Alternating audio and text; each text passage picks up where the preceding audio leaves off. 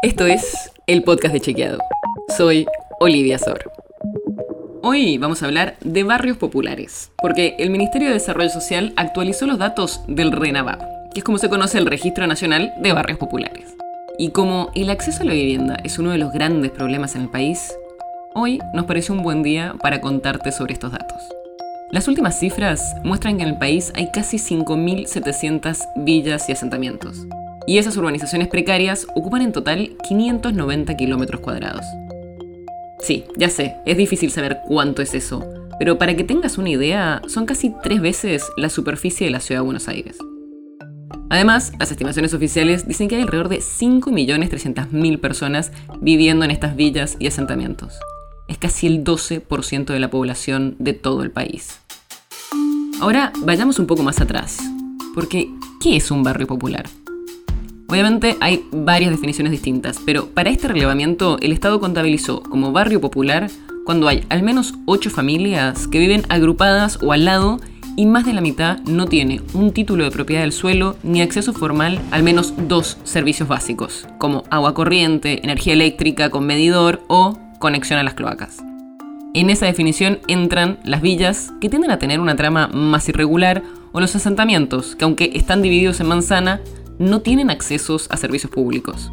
Y es importante entender esto porque las personas que estén incluidas en ese registro nacional pueden solicitar un certificado que acredita su domicilio y les permite solicitar la conexión de servicios públicos y tramitar el quit o el quil.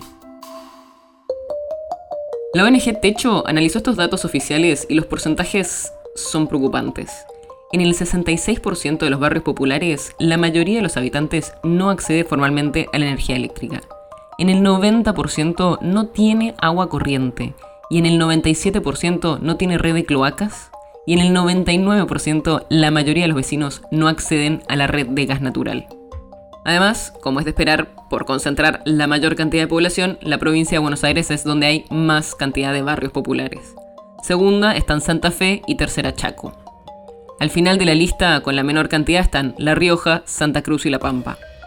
Y el registro también incluye en qué año fue creado cada uno de los asentamientos.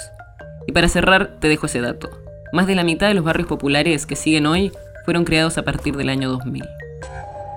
La nota sobre la que se basa este episodio fue escrita por Lucía Martínez. Si quieres saber más sobre esto y otros temas, entra a chequeado.com o seguinos en las redes.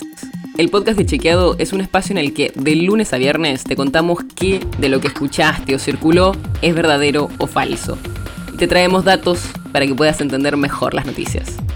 Si tienes una idea, algún tema del que te gustaría que hablemos en un próximo episodio, escribinos a podcast.chequeado.com. Y si te gustó este episodio, seguinos en Spotify o en tu app de podcast favorita y recomendanos a tus amigos. Es una producción de Chequeado, producción colaboración con Posta. La producción está a cargo de Martín Slipsuk y Sebastián Chávez, y la edición es de Nacho Garteche. Yo soy Olivia Sor. Hasta mañana.